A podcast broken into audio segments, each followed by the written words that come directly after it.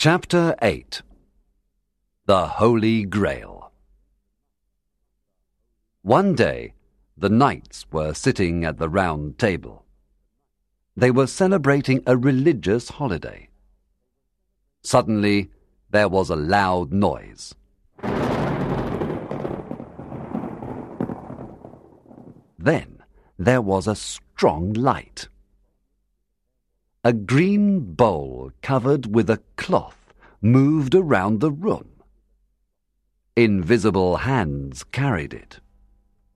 After a few moments, the green bowl disappeared. That was the Holy Grail! exclaimed King Arthur. That is where Christ's blood was kept after he was crucified.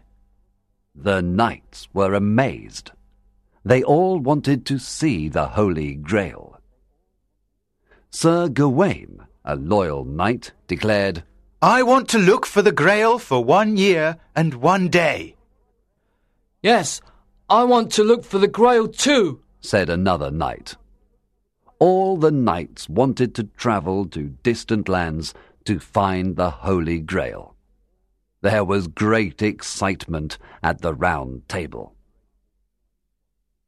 King Arthur was very worried. He knew that the search for the Holy Grail was dangerous. In fact, many knights died during the search. Others never returned to Camelot. Only three knights found the Holy Grail. They were Galahad, Percival, and Bors.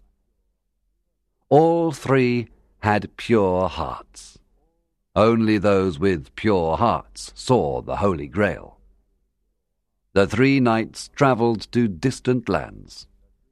After many dangerous adventures, they found the Holy Grail.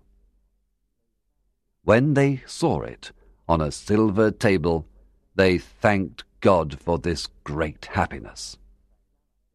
After finding the Grail, Galahad and Percival died. But Bors returned to Camelot.